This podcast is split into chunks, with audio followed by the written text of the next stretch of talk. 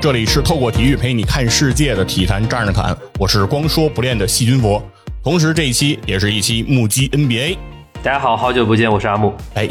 非常开心啊，又和阿木能够呃一起做节目了。上一次咱们俩一块儿聊球，哎，还是这个勇士夺冠的那个时候，是在去年的夏 天。啊是吗？我已经完全忘记这个时间节点了。对，勇士夺完冠以后，啊我感觉 NBA 在我的这个生命中都消失了一段时间，就感觉好多事儿就告一段落了是的，是的，是的。啊，尘埃落定了啊， 勇士又是总冠军对了。对，遗憾不多了啊。 啊，对，差不多了，嗯，啊，但是今天呢，为什么呃和阿木一块儿啊来录这期节目呢？也是在这个当口儿，哎，NBA 感觉又发生了很多重大的新闻啊，发生了很多大地震式的这种动态。那这样呢，让我们又重新啊把 NBA 拉回了这个自己的生命当中。所以在今天这个当口儿也是刚刚发生了很多事情，哎，所以呢，正好拉着阿木来一起聊一聊。要聊的，要聊的，总觉得说这个无常啊，才是人生的常态。啊嗯，然后 NBA 也是这样子，就是各种交易出来了，而且今年这个就所谓跟足球一样，算是东窗啊。嗯，对，真的是大交易很多，就涉及到的一些我们比较关注的有流量的球员很多，呃，就是包括说前几天的欧文，今天早些时候的威少，以及刚刚呃，就是我们录节目的这个时间节点刚刚爆出来的杜兰特。杜兰特，对，是从欧文开始吧？就是我觉得在这个转会的当口，欧文的转会发生的时候，其实就引出了很多这种骚动，因为欧文可以说是近些年我觉得在 NBA 这个舞台上，这个话题度最拉满的这个球员对，戏剧效果最高。啊，对，然后而和他的球场表现其实无甚关系 的这种感觉，对对对对，就就确实，呃，他去独行侠这个事儿是我比较会意外的一个结果，因为之前说独行侠这个选项是相对偏靠后的，比如说比较热门是湖人啊什么的呀，呃，对，包括说太阳哦、但是独行侠这个选项总觉得说，呃，包括说结果最终发生之后啊，嗯，多方对这个交易的评价并不是特别的说看高走高之类的一个看法，包括我个人也觉得说这个不确定性有点儿太太不确定了，就是说白了还是欧文这个人的问题。就是那你对这个交易的评价不够高，是对独行侠方这个交易的评级低呢，还是对篮网这个交易的评级低呢？呃，就篮网只是说能收回来多少是多少吧。嗯，就独行侠的话，我更在乎的就是说，其实这个决策风险太高。嗯哦，因为为什么说独行侠最终也想说把欧文收过来呢？呃，我知道他们的动机，就是我我能理解，就是说一个是呃，确实东契奇身边没帮手，然后呢来一个超级巨星跟东契奇组队，他会是会是一个说对东契奇来说分担压力，然后让他们有机会在季后赛走更远的一个前景。以及呃，是个球队在面对欧文的时候，都要去思考一下，我要怎么应对这样一个特别不稳定的球员。这可能接下来到他斋月了，他又得开始不吃饭了，就饿着肚子打球了，怎么办呀？就面对这些问题，包括说时不时的再出个什么乱子不来上班了，嗯，也不请病假，啊、什么都不请就不来上班了，什么的，呃，独行侠这边的管理层有什么？就前耐克高管跟欧文关系好的，就说自己能治得住，是吧？有基德说自己能治得住，就大家总是对人性这种东西有过高的这种乐观的态度，以及过高的对自我能力的评价。 但我始终相信一些事儿，就是呃，就是像欧文这种性格吧，嗯啊，这种不稳定的一个状态吧，呃，他不是去到某个球队就能够实现一个比较大的反转。我不相信的是这个事儿。嗯所以对这笔交易，尤其是只能用欧文半个赛季的这样的一个时长来说，我觉得独行侠是非常亏的。然后，呃比如说把呃这个电风扇嗯，给换走了，芬尼史密斯，对，就就就把他给换走了，呃，就锋线怎么办？嗯原本锋线就不是特别好，然后呢，你在西部的列强中间，你想想看，你接下来怎么再面对快船啊？你怎么面对湖人啊？你怎么面对这这这赛季特别强的掘金，以及怎么面对今天刚刚完成交易的太阳。 就这这这这这独行侠，我真的你你交易完了之后，就很担心你在季后赛依然走不远，呃，可能依然又是首轮游，呃，这去年还挺好，就可能会是首轮游，然后首轮游完之后，欧文呃就转身离开，呃，有话说不出来，走了，啊、怎么办？呃，你你夏天又是一个很被动的局面，然后欧文可能一转身又投奔大哥去了。嗯怎么办？啊，就特别人财两空的一个事儿，所以对这个交易我确实不太看好，可能会跟网上比如说像呃杨毅老师啊，嗯，呃之类的会持类似的观点。目前我看过来， 对这笔交易特别看好的嗯，靖宇老师极看好，哎呦，静宇老师觉得这个欧文能洗心革面，呃，对，极看好，对以及确实呃就是这个欧文跟东契奇这个在、嗯呃、后场的组合，嗯会很强，进攻会很强，但是我还是把话说回来，就是、嗯得防守啊，是，得防守啊，就强如水花兄弟，嗯库里之前是防守漏洞的阶段，那也很被动。呃，库里为什么上赛季能夺冠？嗯，对吧？还不是提升了个人防守。是啊，但目前欧文跟呃这个东契奇这两位，就个人防守上吧，嗯目前我觉得还到不了在季后赛这样的顶级争夺的舞台中间，能够上得了特别大台面的这样的防守水平、防守的层次，我觉得没到。对。但是我从一另外一个角度啊，也听到了一些这个对于这次交易独行侠方面的一个评价。啊，就是有的声音会认为啊，独行侠这一笔交易算是一个好交易，哎，他们的点呢，倒不在于说欧文现在的油箱里还有多少油，或者说他还能把自己的注意力集中到球场哎多久，而他们的说法是说，毕竟这是一笔零钱换整钱的交易。有道理。在 NBA 里其实是有这样的概念，就是说零钱一定是要进，就是你有机会零钱换整钱的话，这个机会一定要把握。也是，啊。而一旦这个零钱换整钱的操作结束之后，就算是说他们的意思是说，呃，本赛季即便欧文在这个独行侠，比如说出工不出力。啊，不表现的多么有野心，不表现的多么的啊、有竞技的竞争力。然后独行侠呢，这个赛季的在季后赛中也走不了太远。他们认为呢，对于独行侠来说也未必完全是一件坏事儿，因为到了夏天，欧文是极大可能不续约，那独行侠其实是会掌握出比较大的这个薪资空间的。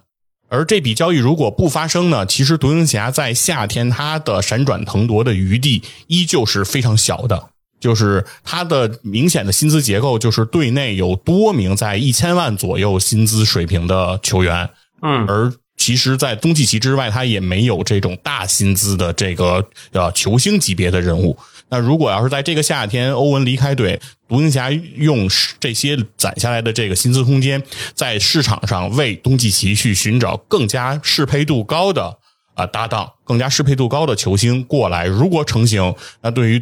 独行侠来说是一次机会。那也得看看今年夏天自由市场上会有谁。哎，对，所以我我脑子里面暂时想不出来今年夏天会有谁合同到期，然后过来能跟东契奇搭档，不好说。是啊脑子一下子转不过来哈，所以呃，这个当然各抒己见哈。对，因为这还是一个未知数。啊对，但是呢，他们同样有风险上的担心。他们担心的风险是什么呢？嗯，就在本赛季接下来的比赛当中，这个凯里·欧文同学呀、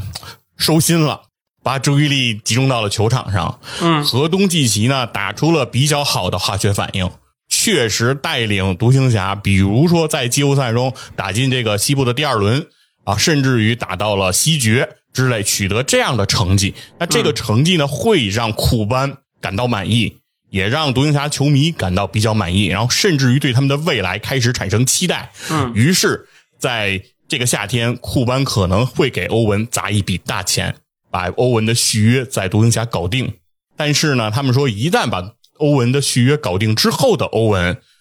接下来如果在未来的两到三年当中，他继续掉腰子，他继续这个做出各种各样的雷，那那个时候对于东契奇来说，会是一个非常非常难受的状态。那么对于当独行侠再到两三年之后要续约东契奇的那个时间点，那很有可能极大的可能性会发生的就是东契奇不会再选择与独行侠续约。是的，风险就是在这儿。对他们说，到了那个时候，其实可能是独行侠更大的风险会发生，所以他们认为说，本赛季即便欧文表现的好或者不好，他们认为这个可能都不那么重要，重要的就是在这个夏天，如果欧文打得很烂，那球队选择不跟他续约，两边就分开了。他们认为反而。倒是把这个风险转嫁出去了， 但是如果这个风险一直保持在自己手里，他们是觉得这块板子迟早要翻。呃，所以说来说去还是集中在欧文这个人不靠谱，嗯，是啊，对他还没有证明自己特别靠谱，嗯，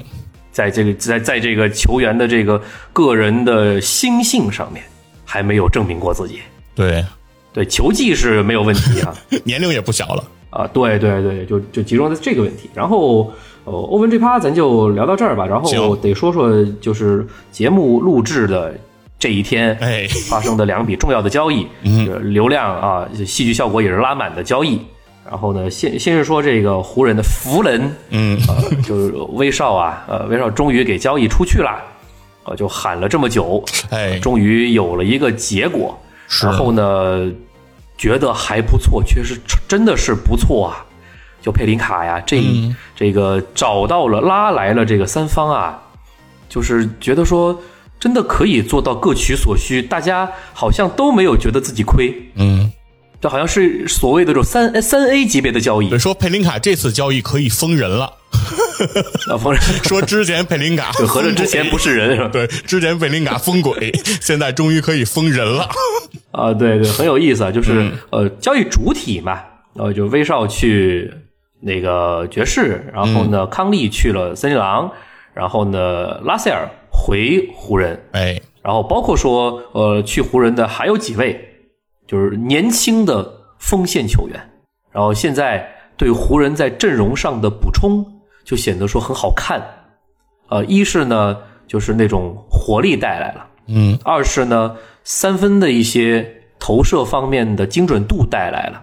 就还有谁投的比威少更差吗？不好意思啊，就是还有谁没有了，对吧？拉塞尔还是一个确实在外线证明过自己的，呃，是能够投篮的一个球员是，哦。别的不说哈，就是就确实是能够投篮，攻坚不说，嗯投篮绝对是可以的啊。然后呢，包括说湖人出的这个首轮啊，嗯，还顺便给加了保护，对，一到四顺位的保护。对对对，还只出了一个。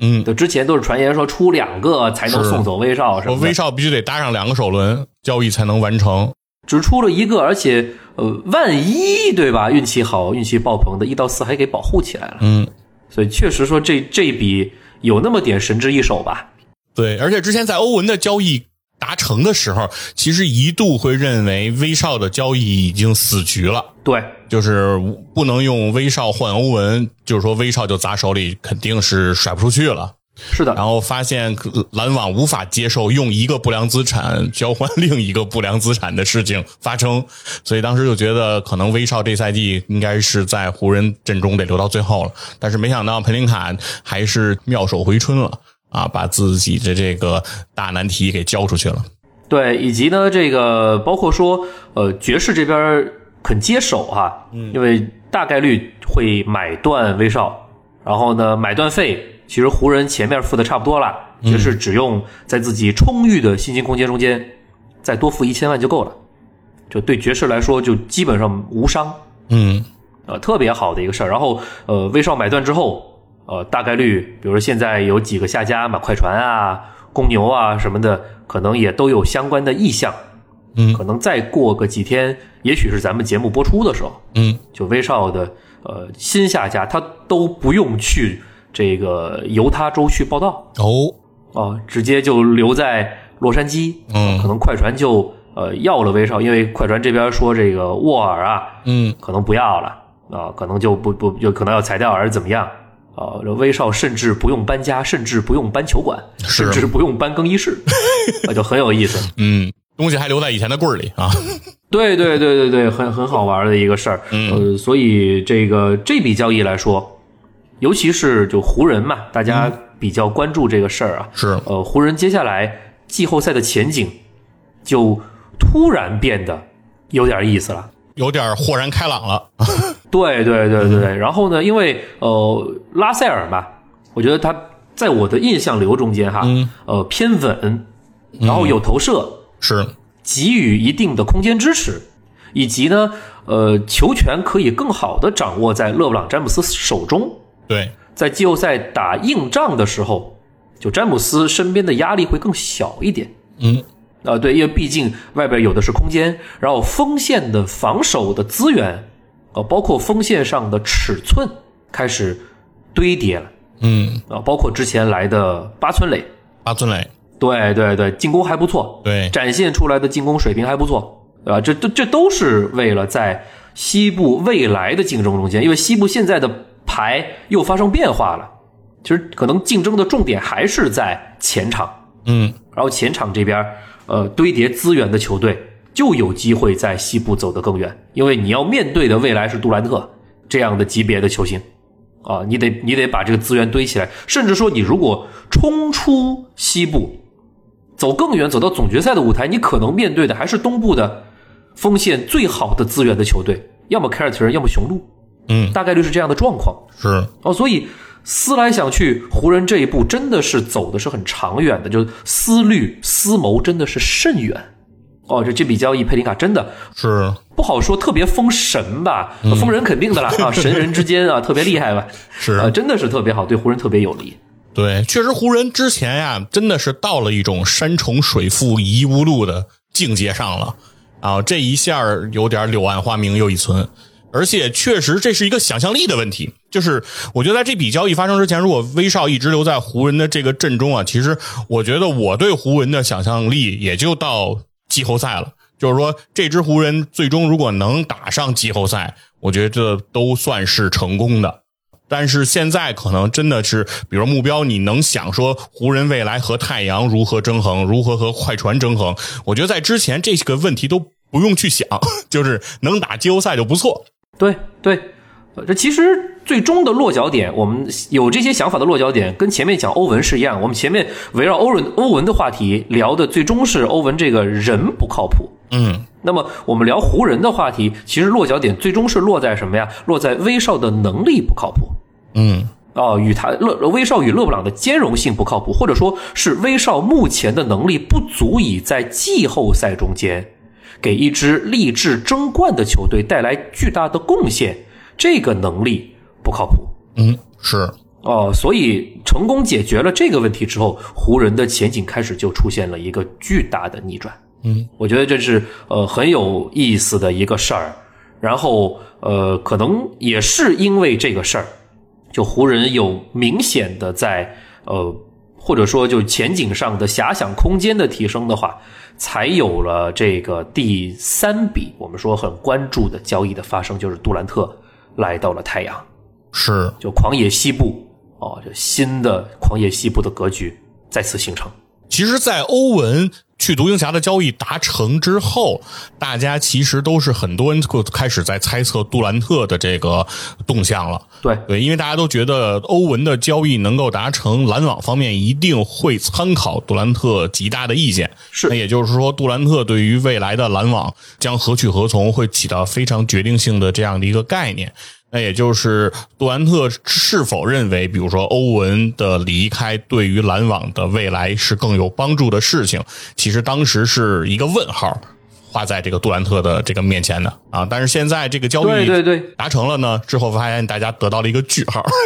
也是篮网在这边，我觉得篮网的管理层，包括蔡崇信蔡老板在做的一个权衡，就是目前在铁定送走欧文，以及就使了个这个小心思，就是一定不把欧文送到他想去的地方，对吧？一定不把他送回到他大哥身边。嗯，呃，这个事儿完了之后，呃，蔡老板也是在想的是，我是要把这支球队继续围绕杜兰特去做补强，还是说算了，咱们重建吧，毁灭吧，累了。 哦，就是这两个选项中间，蔡老板和篮网的管理层做了一次选择，这中间可能也充分的去考虑进去了杜兰特对这支球队的态度，因为前期其实处的并不好。嗯，因为前期也会有一些留言，欧文走之后，篮网也想着说，呃，是否能再弄一个不错的球星来，嗯，比如说西亚卡姆，哎，啊，对，比如说甚至有出现过杰伦布朗，嗯哦，这样的有前途的，还算是比较年轻的这样的球星过来辅佐杜兰特，咱们篮网再冲一把，还是说现在的这个最终发生的这个版本就是确定了重建，嗯然后呢迅速收集选秀权，我省得烦，嗯我省得这些大牌球星再跟我老板闹哦，这个以及现在这几天这个、呃这个托马斯啊，连续三场四十加，也就是说这个小伙子呃能不能呃可堪一用，嗯还是怎么样的？明日巨星啊，呃，对对，是个是个值得培养的年轻人，嗯呃，还是昙花一现。再说了，我现在摆明重建、啊，然后也看哪个球队有这样梭哈未来的意向，嗯，然后一一拍即合的太阳来了。哎，啊，确实太阳，呃，梭哈了未来，就四个首轮，以及再加一个首轮互换，嗯，五个签，以及把太阳重要的三大锋线资源送走了，换成了一个历史级别的球星，对，这个大乔布里奇斯，嗯，呃，黄忠卡梅隆约翰逊，呃，以及那个克劳德，克劳德，三大重要的锋线资源，嗯，送走。哦，当然了，呃，换来一个 TJ 沃伦，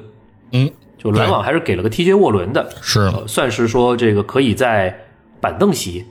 嗯站出来，呃，就砍砍分的这样的一个第六人的角色也还行，嗯，当然了，然后因为太阳首发的目前的纸面实力吧，这确实是有点强啊。 啊，有有有有有点强啊，嗯包括说我也很就很觉得说很奇怪的哈，嗯，篮网没把艾顿要去，对，对对，篮呃太阳等于没有出艾顿啊，是，完全好像觉得没有一个对等的球星。就是在这个，就在这笔交易当中，呃，太阳参与交易的三名球员，你很难说谁是主角儿，啊对，就这种感觉。嗯，布里奇斯的前途可能稍微比呃卡隆约翰逊嗯稍微要强一点要强一些点，还是怎么对样？对，但是感觉大呃对家对对还会是同一 level 的角色球员吧。对，布里奇斯未来可能会是一个非常好的三 D，但是他也依然是个三 D，他不是一个球星嘛。对，因为目前也没有在太阳期间看出布里奇斯能发展成为，比如说像那个呃保罗乔治啊、嗯莱昂纳德啊这种的由三 D 转型为当家球星的这种潜质，好像是没有看出来。嗯啊，然后呢，嗯，比较明显的艾顿呢，比如个人天赋啊什么嗯的，明显是要高一截。是，但是呢，太阳连艾顿都没有出，那也就觉得说太阳在西部的这个竞争力啊，就会明显的得到一个至少说首发层面来说质的提升。因为我们换个角度来想的话，就是呃，毕竟季后赛就轮换会缩减，嗯首发的作用，呃核心的几人的作用哦会被无限放大。嗯，对，所以从这个层面上来看，啊，太阳目前就是梭哈为了今年的季后赛，嗯而且换个角度来说，虽然啊，虽然我们说现在是狂野西部，但是好像感觉谁都有机会，嗯就没有一座大山是横亘在前面，谁翻都翻不过去，就不像说多年之前金州勇嗯士。最好的那个时候，四年三冠的那个时候，对，宇宙勇，对，就横在西部，没有人出得来。我再怎么军备竞赛，我都赛不过勇士。嗯哦，就那种感觉不复存在。现在就是谁都有机会。这赛季那么强的掘金，目前看看太阳，包括看看湖人，总感觉说，哎呀，跟哎这掘金啊，还是，哎呀，怎么办呀？好不容易熬到西部第一，呃，这这这这危险又来了。哦，这会是这种感觉，大家可能还是比较相信传统球星和传统强队，会是这种感觉。啊，所以这西部未来就会很好看，然后反而东部就比较的明显了。在我看来，凯尔特人跟雄鹿就这两支球队，基本上就是东部接下来季后赛的格局。嗯东决的对手阿木已经提前预测了 凯尔特人和雄鹿嗯是。是是，我我目前是这么想的。包括说西部的话，呃，我不太相信灰熊能够走得特别远。嗯，就就是还是我前面说的，我还是更愿意相信比较传统的球星，哦、和传统的球队，灰熊这样的崛起的新贵。我嗯是目前不太相信他能走得特别远，包括说这赛季呃意外特别好的国王，我不相信他会走得特别远。嗯对我反而会觉得说，快船呃会不会在季后赛中间走我走得稍微的远一点点？呃，快船一直是让人相对来说呃纸面很强，就是实际效果不是特别好的球队。嗯呃但是可能我这样的人的一个就是相信的事儿吧，偏传统一点。其实莱昂纳德和保罗·乔治这个组合，一直到今天也没能达成预期。对，这个其实是一个，其实我认为是一个挺令人失望的事情，就是快船组了呃有史以来最强的锋线组合，但是没有让这对锋线组合在联盟里去绽放他们的吸引力。其实我觉得一直以来是球迷和呃快船的支持者，我觉得都应该是非常非常遗憾的一个事儿。对，但换个角度吧，在现在的这个格局形成之后，呃，会出现就是比较有概率会出现的是西部季后赛中间，詹姆斯如果打杜兰特怎么样？莱昂纳德打杜兰特怎么样？嗯对吧？然后洛杉矶内战怎么样？嗯。就有这三支球队在，快船、湖人跟太阳这三支球队在，就季后赛就不会有两支第一轮就淘汰掉了吧？嗯大概还是有机会让这三支球队在某个轮次上面碰到的。对，啊、如果碰到那种就是锋线上、前场上就是顶级前场的较量，嗯就太久太久没有看过这种场面了。是，就詹杜再相会，嗯在季后赛中间再相会，哦，太久没有看过这样的场面了。之前应该只是在总决赛的时候。对，就是联盟最顶级的这几个锋线，在季后赛这种你死我活的局面中进行这种贴身肉搏般的厮杀。对对对，包括呃，莱昂纳德跟詹姆斯，嗯，如果我没记错，也是在总决赛中间，那个时候还是马刺，对，对吧？然后保罗·乔治跟詹姆斯，嗯，那还是在东决对东决步行者的那个年代太久远了。步行者对骑士的时候呃，热火啊，对热火，对热火，对还是热火的时候，对，就太久远了。对然后呃，莱昂纳德跟杜兰特应该是在西部的半决，嗯西部的半决还是西部的决赛中间对过，也是非常久远的事儿了。是，就是雷霆第一次进总决赛的时候，那就当时其实莱昂纳德还没有到那个水准嗯哦，所以这么顶级的锋线的一个对抗，其实因为因为各种的机缘，没有呈现过一个在季后赛舞台中直面对抗的这样的一个场面，在今年的西部是有可能出现啦。这想想其实是还是很激动的，是得偿所愿。啊对，得偿所愿。对，而且这样的匹配之后，狂野的西部的季后赛，我感觉会是从首轮开始就是那种你死我活的境地了。很多可能是决赛会提前上演，因为这个组合的出现，这个局面的出现，它没有发生在赛季初，对，它是在赛季中段，就是或者说已经靠近赛季末端实现的这样的一个组合和匹配。其实它的这种想象的空间和这种呃情况，会比赛季初就形成这个格局会更让人期待，因为对有些球队现在常规赛的战绩现在还是比较落后的。他最后能够杀回来，他的排位顺位可能和他的实力排名是不匹配的。那这样的局面，对一出现的话，真的可能会出现集体下课上的局面的发生。对，以及再把欧文也算上。哎，对，如果独行侠打太阳，啊，然后如果独行侠打湖人，嗯，呃，就就又又都是恩怨局，哇，是特别好玩。都颇有看点。啊对对对对对对对，所以这是今天这个交易截止日前发生的事儿，给我们未来的一种畅想吧。嗯，在本期节目中间跟大家去聊一聊，然后借由交易吧，嗯，尤其是我们前面聊的几位这个交易的主体，嗯，主角们，嗯，对然，后会让我有一个一些其他方面的一些感怀哈，哦，就是，呃，威少，我们前面说了，就终于被交易出去啊之类的，我们为什么会用这样的词语？ 为什么会有这样的描述？这种方式的描述，就说白了，就是大家对威少，我们前面说了，对他的能力，对他在季后赛中间的能力，其实是持一个非常怀疑的。就说白了，不觉得你有能力，是持这样的态度的。我觉得这是不是史上就是没有经历大伤的常规赛 MVP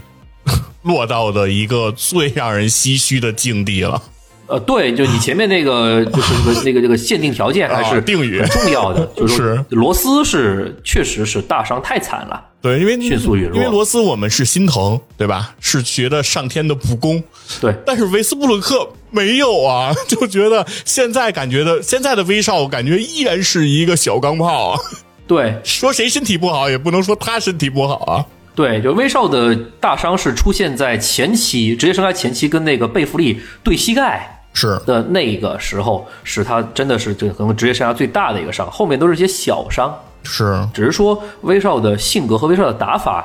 可能是造成他现在给我们感觉说是职业生涯开始走下坡路的时候，在那儿就是比较飘摇不定，然后颠沛流离，呃，各个球队转来转去的一种状态。嗯，有威少捋一捋吧，威少有过几个下架了，雷霆、雷霆、火箭、火箭、湖人、呃奇才、呃，奇才中间有个奇才，然后湖人，湖人然后现在是盐湖城，盐湖城，对，然后呢，接下来可能会还会被裁，嗯，对吧？就历史上有 MVP 被裁过 吗？呃，就是罗斯不算啊，罗斯有没有被裁过啊？罗斯应该也不没好说啊有被裁我忘过了吧？他好像我我认为罗斯一直有合同的，对对，就是有有有有 MVP 可大概率真的是被裁。呃嗯裁完之后可能就勉强把呃一那个爵士算一个一战的话，然后再来快船，呃，可能是快船，可能是公牛之类的，肯定会有下一站。嗯，就包括说这个下一站完了之后，可能还会有下一站。哦，就目前没有看到任何呃有可能威少可能会退役的痕迹，嗯也目前没有看到他可能在某支球队打得很久的痕迹。嗯，哦，这就很麻烦了。哦，所以呢，威少可能这算起来，哦，要待五六七八个球队啊、这对一个、嗯可能是历史级别的球星来说，呃，这是一个让人很唏嘘，让人感觉其实也挺可惜的一个事儿。然后我前面说的，就可能真的是跟他那种特别刚的性格，嗯有关，包括跟他球风能看出性格，就不会绕弯儿。嗯，直来直去，对性格上面确实不圆滑，因为威少常挂在嘴边，我们新闻报道中间常说的很多事儿就是 why not，就为什么不呢？我就我非得这样，为什么不呢？我非得这么直来直去，对吧？你叫我拐弯，你叫我圆滑一点，我就不，我直来直去怎么了？why not？会是这种性格是，啊，这就是呃，会感觉说，嗯，可能也是让他职业生涯在进入到下滑期之后颠沛流离的一个原因。其实很多超级球星职业生涯的呃末期都会下滑，但是就是会有球星深得球迷的爱戴，也可能也是缘分也好，命也好，或者是自己真的是人品也好，嗯哦、不轻易的会离开一个地方。包括说，我们会想到杜兰特，嗯呃，杜兰特其实，呃，我们我我跟佛爷也聊过，他应该是接下来如果太阳的话，应该是第四家了。对，雷霆、勇士、篮网，接下来是太阳第四家了，也签了三千，呃，搬了三次家了，第四家是太阳，呃，而且我会觉得杜兰特的几次搬家，除了第一次雷霆到勇士的那一次是正儿八经的，呃，自己的一个呃任性也好，就充分考虑了自己诉求所做出来的决定，就这个是，除此之外，从勇士到篮网。再从篮网到太阳，这中间都会有一些不是特别开心的元素在嗯啊，都不是那种说特别的有那种说主动权在自己手上的，没有外界压力的情况下，做出的选择。嗯就这个事儿是让我觉得，对杜兰特而言吧，会也是略带一些可惜，因为他的能力和历史地位毕竟摆在那儿，嗯还是出现了说，呃，觉得说，尤其是比如说在勇士去拦网的过程中间，那个那个格林公式啊之类的，呃之类的一个事儿，确实是不开心，没有得到自己想要的东西，走了，然后在篮网被欧文背刺，跟管理层关系不好，也是没有得到自己想要的东西，走了。对，从这个层面上来说，我会想到的是勒布朗·詹姆斯。嗯勒布朗·詹姆斯的几次搬家，其实他的几次搬家都充分的得到了自己想要的东西。嗯，决定一，决定二，决定三，呃，对，充分的得到，呃，从骑骑士一点零到热火，对，那那那那是一次，呃，其实公关上面我一直觉得说那是一次公关上面不应该去做现场直播，嗯，就是太掉形象了，嗯，太掉形象了，所以就就给就就当时会给人印象不太好，但是。去到热火之后，一一是他主动的选择，二是他确实收获了两枚总冠军戒指。对，然后从热火回到骑士，哦，骑勇争霸这么多年，嗯，完成了二零一六年史诗级别的一比三落后四比三的逆逆逆袭，嗯这种放眼整个历史都很难再次出现。Cleveland，this is for you，呃，这种经典的给克利夫兰带来一枚戒指，就呃这辈子不欠克利夫兰。嗯就一点零时期出走克利夫兰，回来之后给骑士带来戒指，就这辈子真的不欠克利夫兰，永载史册，也是得到了他想要的。最后为商业帝国，为利益最大化，也为自己能有一个更好的打球的地方去了洛杉矶，同样拿了总冠军，在那个奥兰多那个泡泡的地方拿了总冠军，哎，呃，目前前几天刚刚实现了 NBA 历史得分王，哎，啊，这一系列的动作，呃，就确实是完成了自己真的每一步都想要的东西，通过自己的布局、长远的谋划都给完成了。五个字儿，啥也没耽误。对对对，以及接下来真的未来有可能再次搬家，但未来的再次搬家，可能是为了创造另外一个历史，也有可能已经是前无古人，真的很有可能是后无来者的历史，就是跟布朗尼一起打球。嗯，哦，又是可能会通过一次搬家，因为布朗尼不一定被湖人选中哦，但是可能通过再一次的搬家，创造一个新的历史。是，不断的谋划，不断的实现，包括说前几天这个历史得分王正式超越贾巴尔的事儿，太过震撼。是，就是感觉咱们之前提到的那几个名字啊，我感觉当话题转到勒布朗詹姆斯身上的时候，就感觉是一种天上地下的这种这种感觉，就是不管你聊威斯布鲁克还是聊杜兰特，都透着一点点悲情的程度在里头。对，尤其其实是拉塞尔·韦斯布鲁克给我们这种震撼，或者说带给我们的这种唏嘘，在我们的心里，其实这种呃震动的程度其实是非常的大的，对，因为。他创造的那个四十二场的三双啊、场均的三双的那个时候，你现在如果回想，感觉它就像是昨天才刚刚发生的事情。对，他这件事情离离现在这个时点并不遥远，对，尤其是这三年， 感觉就是一闪而过，所以经常会觉得那个事情就离得更近，就比平时的三年这种间隔会想想象中会更近的，是啊所以尤其会感觉到说，呃，韦斯布鲁克从那么高的一个高台，然后到今天。而这之中，感觉发生了什么呢？就是韦斯布鲁克他不努力了嘛，就是他去游行了嘛，然后他去呼吁大家不打疫苗了嘛，他他那个不好好打球买比特币了嘛，这些事儿他没干啊呀。你是在指谁？你是在指谁？对吧？就是他他如果是那位球员，对吧？咱直接点吧。如果是欧文，嗯，从高点现在堕落下来，我们都能心理上我们能接受，因为我们觉得就赖你，有迹可循。对你不好好，你不好好工作，你不好好学习，曾经你可能是个学霸，比如说初中你学习特别好，但是到了高中你不好好学了，最后高考你没考上好大学，这事儿你怨不得人啊，大家也能明白你的这个轨迹啊。对，但是威少做错了什么呢？ 就是你觉得如果把我们换成韦斯布鲁克，我们会比他做的更好吗？我们会比威少维持自己身体的素质、维持自己的体能、维持自己的状态，保持的更好吗？我们可能不会啊。对，把我们换成他，我们做的可能都不会有他好。而且，由于在你已经取得那些辉煌、取得那些成就之后，你肯定倦怠呀、 你肯定会放纵啊。就是我们肯定，我们作为普通人，我们没有人能企及他的高，因为很多球迷会，比如说现在会嘲讽威少，会会奚落他，但是其实。仔细想想，我们这些人发出这样的态度的时候，如果把你置换成威少，你不会比他做得更好啊。而从这个角度延伸开来的话，那做的更好的人，就比威少做的好的多的多的多的人，勒布朗詹姆斯是怎么做到的？嗯，就我们为威少，包括杜兰特的呃一些命运去感觉可惜的时候，是，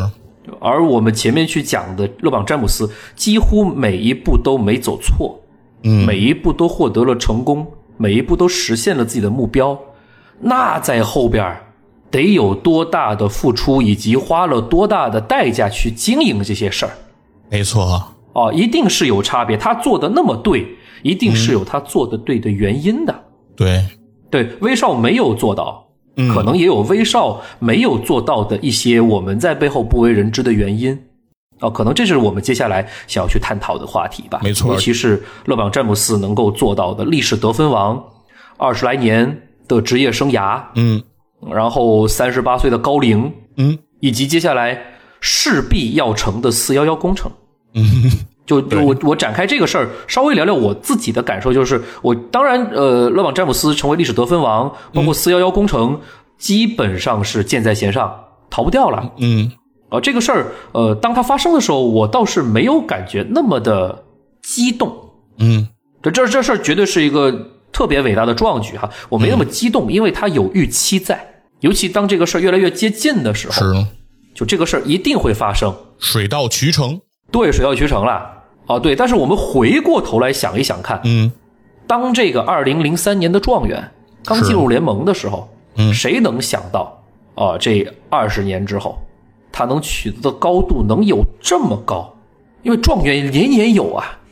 就是勒布朗他的这个成就是这样，就是在勒布朗当最年轻的八千分先生的时候，就是他职业生涯总得分超过八千的时候，他当时被称为那个最年轻的八千分先生。对，那个时候，我我跟我一块儿看球的那个同学，他跟我说了这么一番话，他说他说勒布朗詹姆斯现今天成为了那个最年轻的八千分先生。我说嗯，好啊，厉害。他说之前的最年轻的八千分先生是科比布兰特。嗯，而今天变成了勒布朗詹姆斯，然后他继他继续说说说现在的最年轻的一万五千分先生是科比布兰特，嗯，但终有一天这个名字也会变成勒布朗詹姆斯。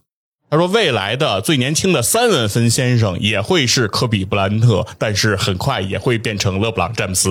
对，呃，然后发展到了现在，对，但是当时他说这番话的终点就截止到三万分先生。我们当时能看到，呃，勒布朗詹姆斯很强，但是所有的人能够想象的极限就是说，他去成为最年轻的三万分先生。但是对于这个什么那个三八三八七，这个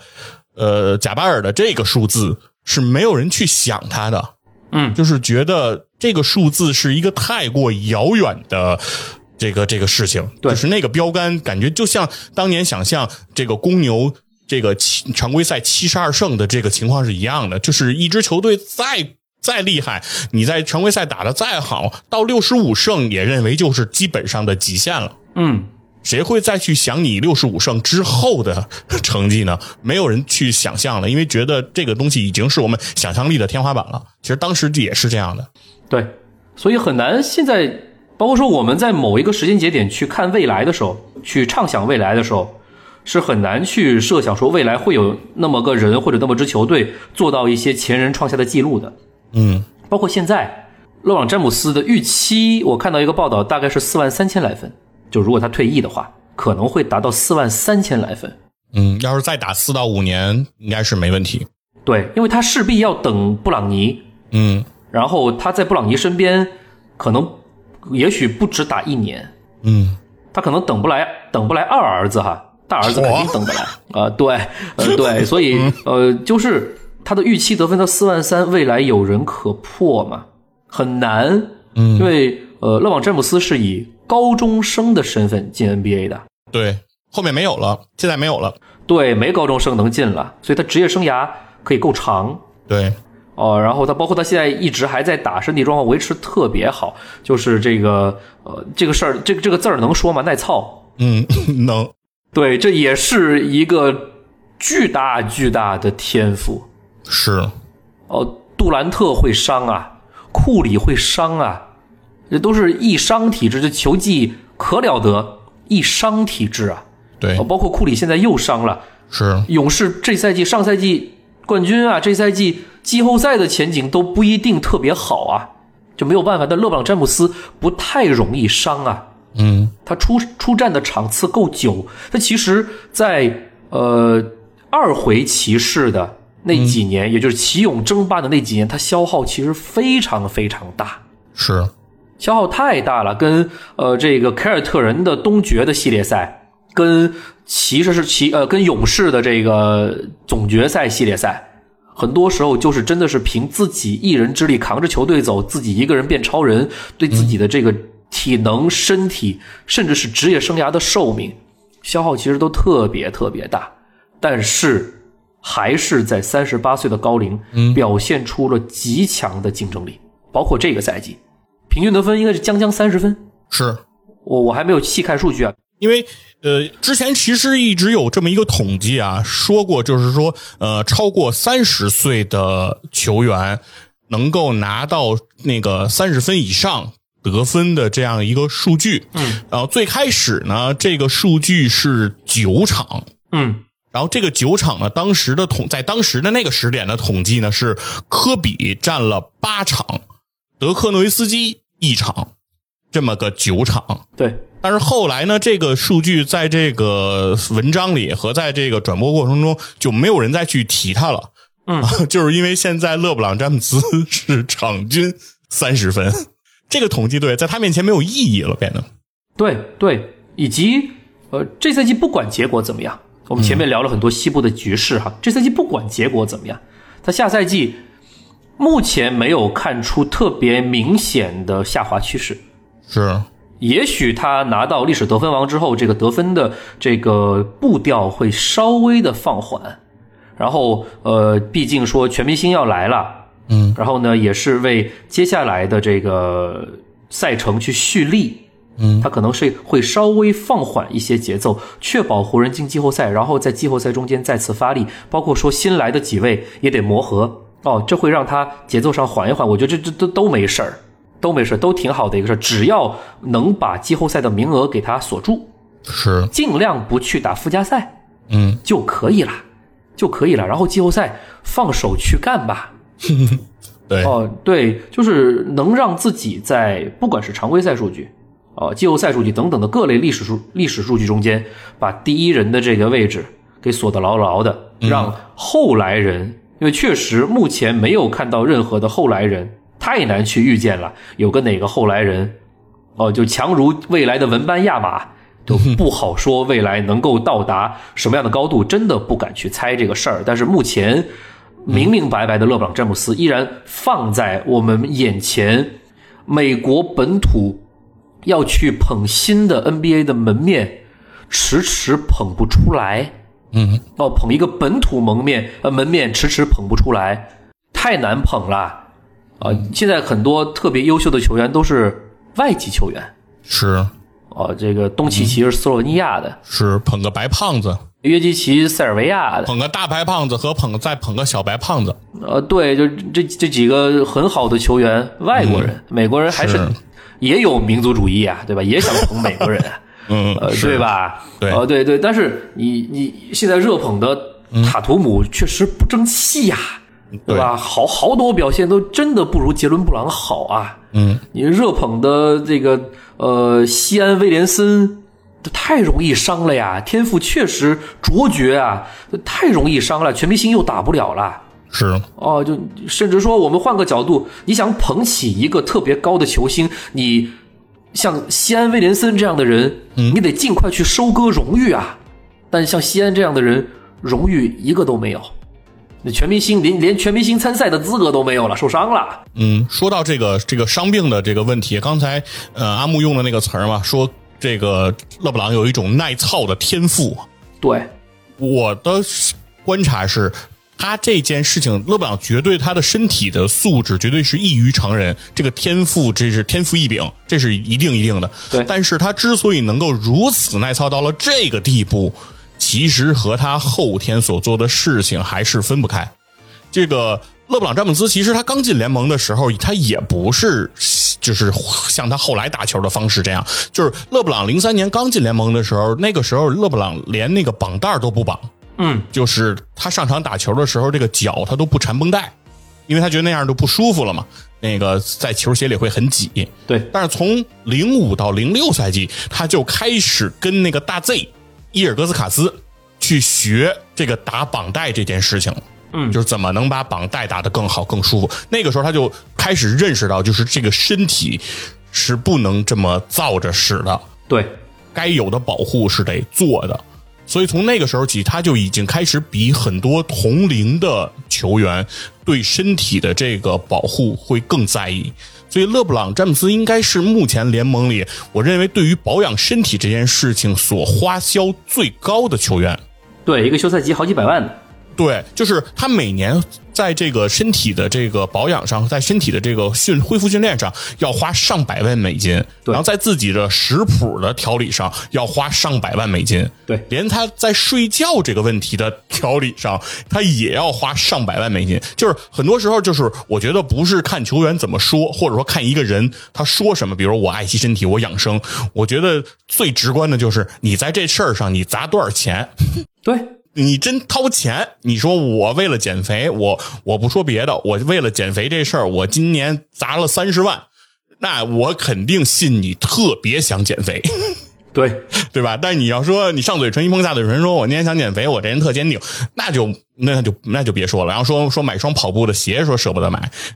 那就那咱就对不要对提对这个事儿，是吧？所以我觉得就是就是他不仅仅是真的是天赋，我觉得和他后期对于这个篮球这件事情的理解和认知，我认为和很多人是不一样的。因为我觉得就是其实如果从荣誉角度，从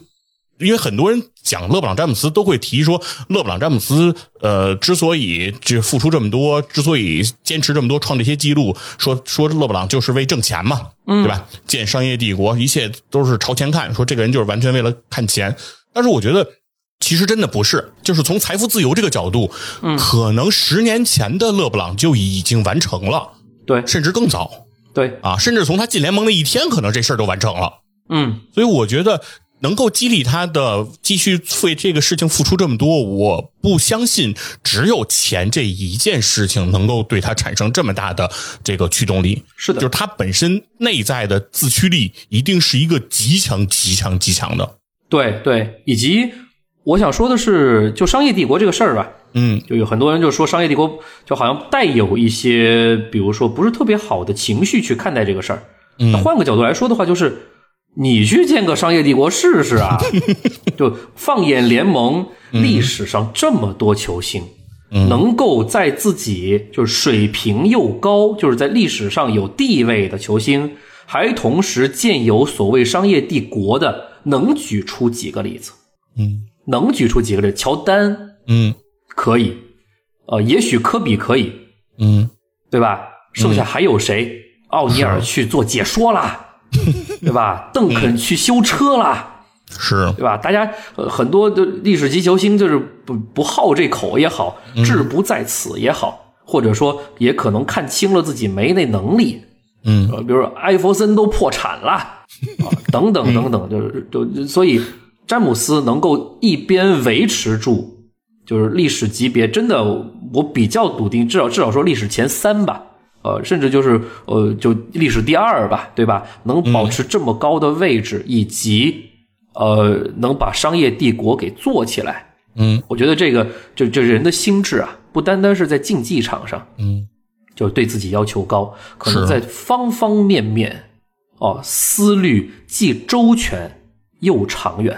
哦，这是我对这个人的一个很一一一一一个确实很钦佩的一个看法。哎，而且我对勒布朗的一个观察，我认为给我感触最深的一个事儿，就是其实还是那还是刚才说的，就是很多人在评判勒布朗就是向前看这件事情的同时，还会说勒布朗的自私嘛。对，包括其实我们之前聊那个冠军最重要的这个属性啊，对于冠军团队来说最重要的问题的时候，其实阿木也提到了那个观点，就是呃，说所谓勒布朗是一个精致的利己主义，对，对，但是我我到今天就是当他破了这个得分记录之后，再回看他的职业生涯的时候，我会觉得其实有的时候会有另外一个角度，是说什么呢？就是整体和局部，或者说集体和个人，嗯，当这个关系发生的时候，其实我们经常会讲说，如果说讲集体主义，就是说牺牲个人的利益，然后去实现集体的成功，那这是一种集体主义。对，但同时，如果我们从马克思， 对吧？从我们这个我党的这个先贤是吧？从我们共产党的这个先贤的角度去理解这件事情，其实马克思在共产主义的这个理念当中，他的集体主义的实现，并不是我们单纯想象的那种一定要牺牲个体。的利益，然后去实现集体利益的成就，而更多的他会在强调的一件事情是，我们是不是可以让个体的利益和集体的利益相绑定？嗯，个人的目标和集体目标相统一，对吧？当你实现个人目标的同时，你的集体目标也实现了。对当集体目标实现的同时，你的个人价值也得到了极大的发挥。是而回看勒布朗的这些生涯的时候，你会觉得确实就是他的整个的这条路，对于他自己的个人目标，对于他的个人利益，一定是一个极大化的。对，他没有在他自己职业生涯的任何一个时间，哪怕是一个月，哪怕是一个周，来耽误自己的时间去完善自己的个人目标。但同时，他在所在的每一个球队，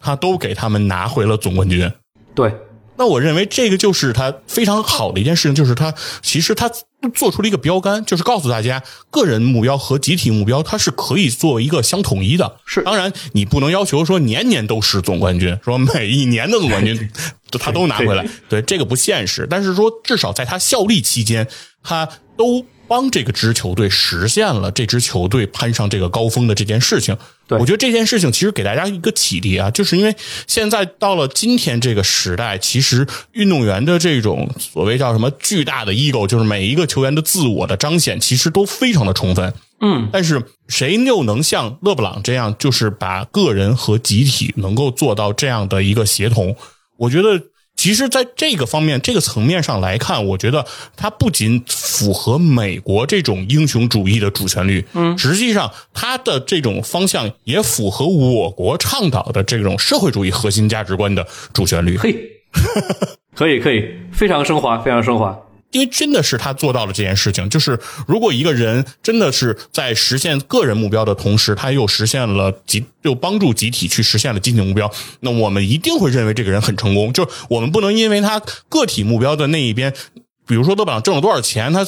收获了多大的财富和名誉，我们就说他是一个非常自私的人。这样的说法其实是有一点点片面的。嗯，是。然后我今天想从呃勒布朗目前的这个这个成功的一个状态中间发散开来，再找个另外的角度，哎，就是我前面说的勒布朗詹姆斯思虑既周全又长远，嗯，相信他在离开这个联盟之后，对联盟的影响力，甚至说对整个全球体育圈的影响力，还会持续很久很久。嗯，就像我们说，我们前面提到的一些球星，可能他对呃美国本土的体育的影响力已经不深了，大家只是依然记得这个名字，但是他所发挥的一些作用，可能都没有那么强了。他只能现在通过一些走穴的形式赚点零花钱。嗯，啊，是这样的形式了。但是勒广詹姆斯未来依然会处在一个可能是整个美国社会或者是世界体育圈很高的一个位置。那我想抛，我我想去钻的一个角度是，勒布朗詹姆斯所积累下来的相应的社会关系和人脉，这是既为现在做保障，也是为未来打基础。嗯哦，呃，我们其实能够从新闻、报道、故事这些角度去知道的，谁跟勒布朗·詹姆斯关系比较好，因为一些比如说人家呃生活方面的事儿，报道中间我们是看不到的嗯啊，就是有些报道是不不会报道的，这个我们不知道，尤其是所谓的很多商业上的事儿，我们可能不太了解，但是很明牌的事儿，比如说香蕉船兄弟，嗯对吧？跟勒布朗·詹姆斯关系是很好。然后我们分析一下香蕉船兄弟的其他几位都是干嘛的？哦大家除了是球员之外，他们都是干嘛的？哟，对吧都斜杠青年啊，呃，比如说克里斯·保罗，保罗，对吧？克里斯·保罗，嗯呃，保罗跟詹姆斯关系好，因为他们其实不是同届的，是保罗小，对，然后关系还能那么好，岁数可能差不多，因为保罗上大学嘛。上大学了，对，对然后关系那么好，哦，包括说谁是谁的教父，对，就是谁是谁儿子的教父，呃，是詹姆斯儿子的教父是保罗，对对对，就是这样的一个状态。是哦，就是好比是郭德纲跟于谦的这种关系。哎，托妻献子，因为呃呃，嘿就是勒布朗孩子出生的有一次，呃，勒布朗在打比赛，保罗去的产房外边儿，对，等这个好消息的人是保罗，就就是这么个关系。对对对，嗯保罗对吧？我们都知道，前任工会主席嗯啊、就是在球场之外的层面，嗯，保罗在球员中间至少是有极大的话语权、是极大的领袖作用的球员工会主席。当然现在卸任了哈，对啊吧、之前是球员工会主席，就多少是个 官儿，嘿啊，是个是个是个编制哦很有意思啊。嗯对对。然后另外跟詹姆斯关系好，香蕉船兄弟，另外瓜哥、瓜哥，安东尼，对吧？呃，安东尼大家都知道他身份，对吧？除了球员之外，在纽约本土，呃，拥有非常好的黑帮资源，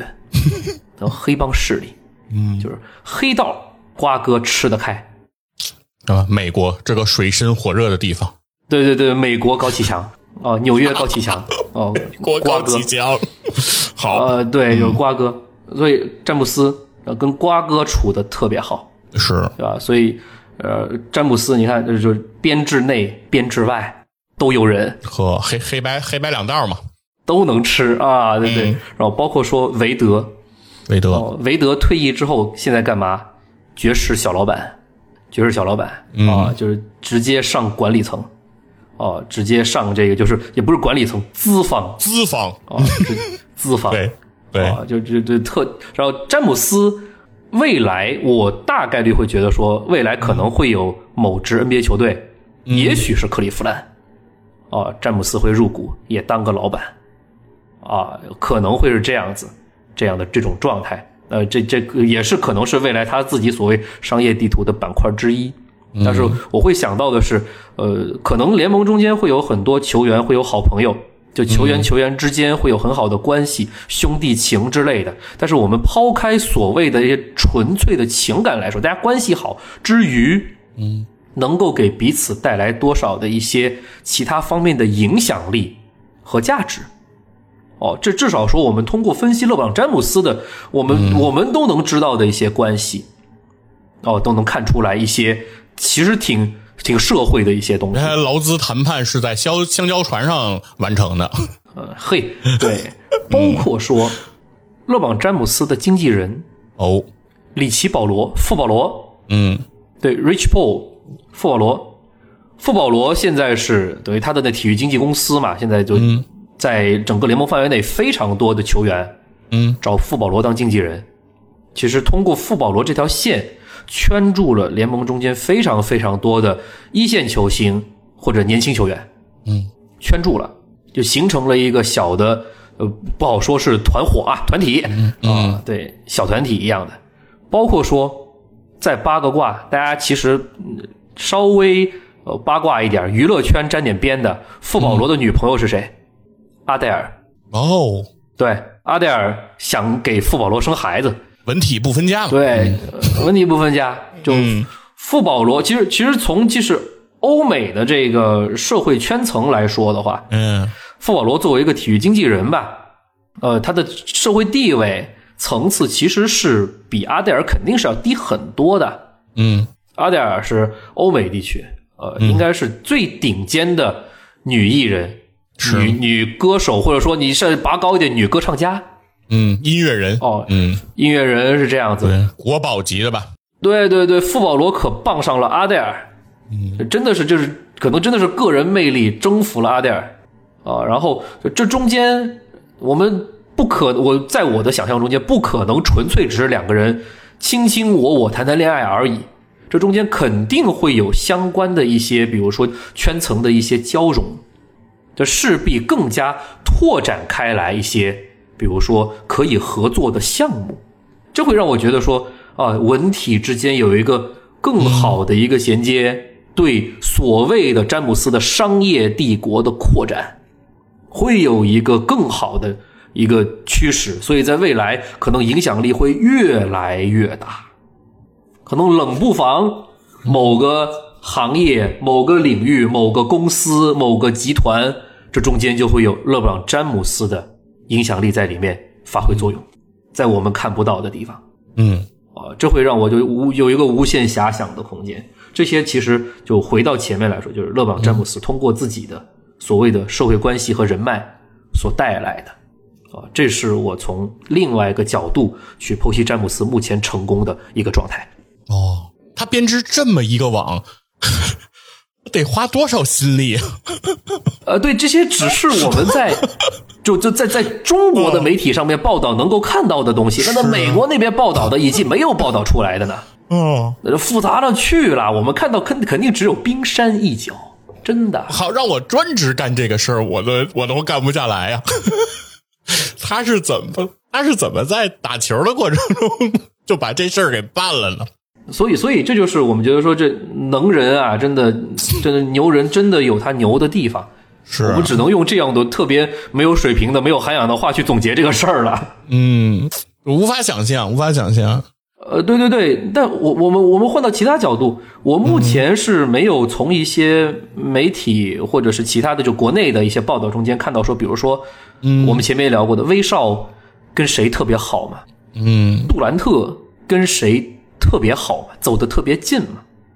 好像没有，就他俩原本很好，就杜杜兰特可能跟欧文挺好，然后被背刺了。呃，威少原本跟杜兰特很好，杜兰特想和那个斯嘉丽·约翰逊好，但是对对对，洗脚水都喝不到，嗯对吧？啊，等等，对，就是我们好像没有看见，那可能就是呃，媒体报道之外的，啊、或者是没报道出来的，他们可能就文体中间肯定有一些交集，大家互相都认识，但确嗯实说铁到一定关系的，是啊，这个可能我们从媒体知晓的角度，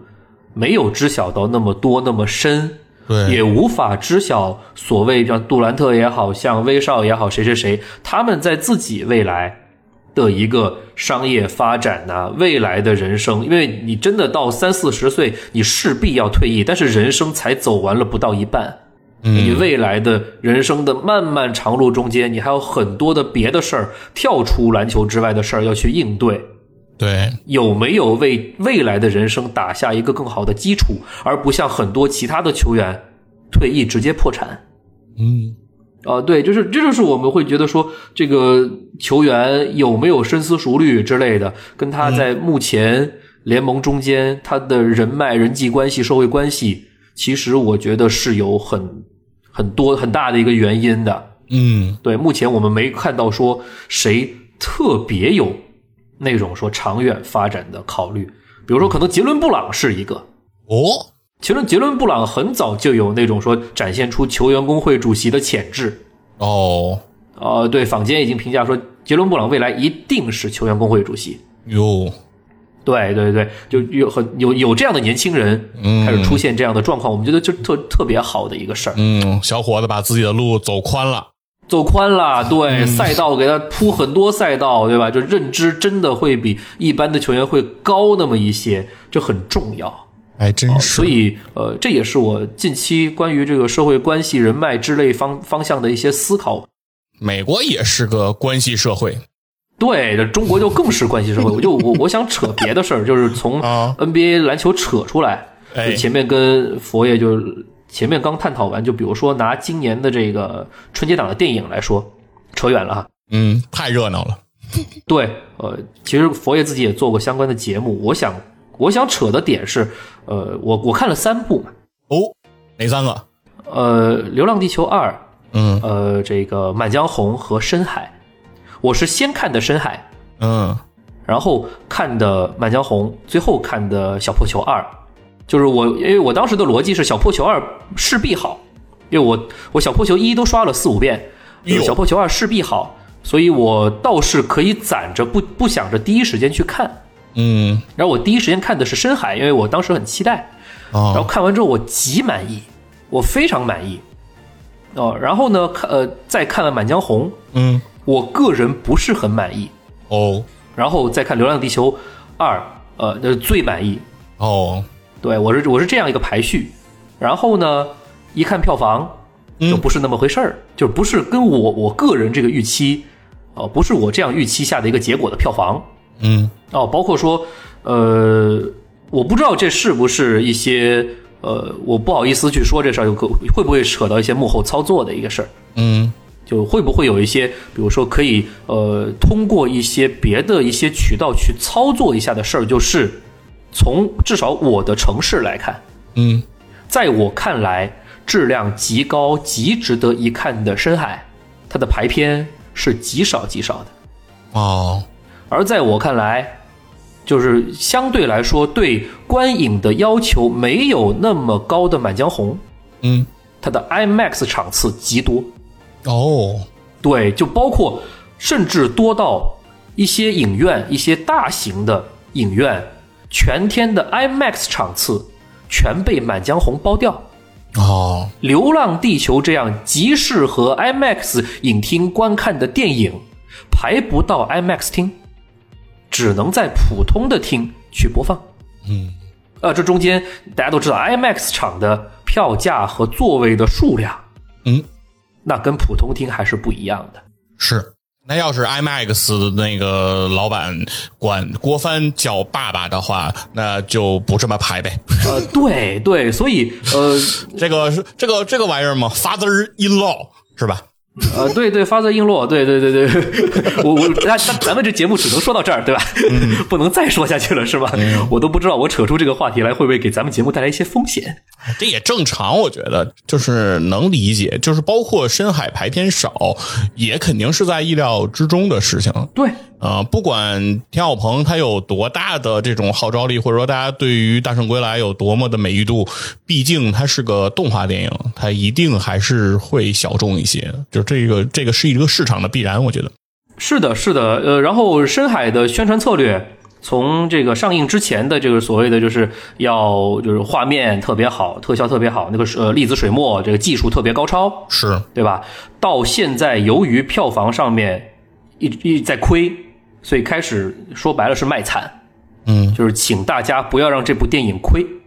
哦，已经开始走这样的宣传宣传策略了，没办法，确实没办法。哦，我个人呃会对《深海》二刷甚至三刷，嗯，哦，我也会支持一下，就买这个呃这个这个宣发的这个账，呃，会支持一下，支持这么一个好电影。但是我自己个人的思考就是，呃，像田晓鹏他整个团队就是豁出命来，把这个技术的难关给攻克掉，呈现出这样一部在我看来很不错的作品，但是现在面临亏钱的风险。而《满江红》这样的电影，可能就几个月就能拍完。说实话，投资不会太高的，场景相对单一嘛。嗯，哦，整个的包括说技术层面来说，呃，也没有说特别高超到什么地步。它的投入成本应该是比较小的，但是回报率会非常高。与深海真的是从结果上来看高下立判，会有会让我有一种思考，就是你不断的努力，不断的去攻克难关，真的是成功的方法吗？因为因为我们从小被教育的事情是有志者事竟成，嗯，你得有志，你得去努力，然后你你一定能成。我们从小被教育的是这样的方法，而我们从小没有被教育的事儿，是你得去积累一下很好的一些资源，你得去积累一下很好的一些，比如说所谓我们讲的土一点，就是人脉，嗯，哦，才能让你带来成功。我我相信《满江红》的现在过四十亿的这个票房结果，哦，是有它很好的一个呃拍摄质量的原因，当然也会有它很好的一个，比如说其他方面的涉及到人脉资源方面的原因，就像我前面说的。那个什么，比如说排片的一些是方式方法的原因，对吧？这中间肯定是人情世故的事儿嘛，说白了，是对吧？那像田晓鹏这这个团队，他在这方面肯定要远逊于《满江红》。嗯，就甚至我再扯出，我把《流浪地球》放进这个扯扯的这个论战中间，就是呃，《小破球二》一大概率是超不过《满江红》了，对，但是它取得的票房成绩是不错的，以及。呃，近期的宣发已经从这个片子质量有多高开始转变为，呃，就是我们都看到了多家央企、国企开始出来说，就是我们也给《小破球二》助力啦，我们也怎么怎么样了，就发微博什么什么的，对吧？你是们负责想象，我们负责实现什么的。我甚至一度怀疑说，这么多央企突然的在《小破球二》就这么好的一个结果下面，齐刷刷的出来，呃，就报道一样的，是不是《小破球二》其实是有引发我们上头很高层的好评？嗯，这是我个人的猜测，我这这事儿我这事儿能说吗？呃，我我倒我倒不往那个方向想，但是我的、啊呃想法是，呃，《流浪地球》本身这个 IP 不仅仅是一个电影，嗯，就是《满江红》，它其实只是一个电影，而《流浪地球》实质上，我觉得它是中国可能在疫情后的一个产业链条的一个发动机。对，就是和《流浪地球》有相关的这些周边产业，其实会我觉得会有很多的带动。对对，比如说它里面提到的一些呃。就是包括人工智能也好，包括这些新的这些技术啊等等的这种驱动，嗯，以及包括其实《流浪地球》这个 IP 本身它就能衍生出的，比如说它的玩具，嗯，对，它的这种新的，比如说视听的这种娱乐设备，那比如说主题的公园儿等等，对吧？因为我们中国人不可能永远只是在迪士尼和环球影城去寻找快乐，对，中国人一定要有属于自己中国人的快乐的这样的呃乐园。那这个乐园其实我们中国以前一直在做，比如说像方特呀，像北京做欢乐谷啊等等，但是其实我们一直缺的是 IP。嗯，就是我们的过山车谁谁不会坐， 揉揉转不就完？但是过山车要讲出故事是难的，所以说《流浪地球》如果能够和这些能够落地的产业做这种结合，它是有一个非常好的土壤的。所以我觉得《流浪地球》它是一个很大的棋，所以它不仅仅是一个电影啊，我觉得电影的票房。多几个亿，少几个亿，我觉得和那些相比，真的不叫什么。就是迪士尼难道是靠电影票房来生存吗？对吧？就是迪士尼，对吧？靠法务部不就够了吗？呃，对对对，是，对，就是我的角度就是，因为可能是我的工作关系，嗯对吧？毕毕竟就是不好意思，在体制内哈，就是工作关系，就体制内有会有这种现象，就是当高级领导就一声令下，下边肯定是一呼百应，哎，对，这个我也承认。嗯，《流浪地球》，我是就是说吸被它能够吸引到上层的目光的原因，我认为一定不是一个电影，就是仅仅是一个电影就太太小了，太肤浅了。对对，就是上层肯定是呃，我觉得呃，比如说《流浪地球》有吸引到上层的关注之后，所以才会有这么多的央企国企集体的。为《流浪地球》发声，这就像就像极了我们体制内领导要求我们转发个什么东西，当然所有朋友圈一通哇，全是这个什么东西，就是这种感觉，是像极了这种状态。哦，是这样的，所以我就觉得说，呃，这也是其实打通一个渠道，哦、是让这个自己做的这个事儿更有影响力的一个方式吧。嗯，对，所以我就会想到说，这个所谓的渠道什么的、人脉啊、社会关系之类的这个重要性，会比一股脑去努力要重要。嗯就是其实我在工作中间也会有，呃，领导也好，前辈也好，会提醒我，就其实这个这种话，可能佛爷也听过，就是嗯，不要只顾低头拉车，哎，还得抬头头看看路。人。嗯，啊、对对对，抬头看路或者抬头看人，对，嗯就是就就这种感觉，啊、就是所以呃，这是近期的思考，包括说回到勒布朗詹姆斯的身上，包括说与其他的球员的一些比较，我们会发现说，就是会有一些人在这方面做的比其他人要长远很多，嗯啊，所以才带来了特别不一样的结果。是对，但是同时来说，兼顾是一种能力吧，对，就是在拉车的同时，还兼顾到人际的关系，还兼顾到对未来这这个终点的谋划。这个其实也是一种很强的能力。就是很多时候，可能我们尤其在刚工作啊这种刚进社会的这种状态的时候，可能会觉得说啊，看不上一些人，人家就是做关系、拍领导马屁，然后升得快。我们不要做这种人，我们要讲硬实力， 是对吧？但是后来，其实你逐渐会发现，其实呃，软硬实力它都是实力，对，对，有的时候未必是对我们人格更高尚，其实可能是我们能力有所欠缺。对，这其实也是能力的一种体现。嗯，啊，能获得更好的资源对，哦，这也是你能力的一种体现。所以这是就是所谓的埋头苦干和获取资源，这其实是要相结合的一个事情。只要做到结合，你的路会走得比别人就所谓就就前面讲的走得宽，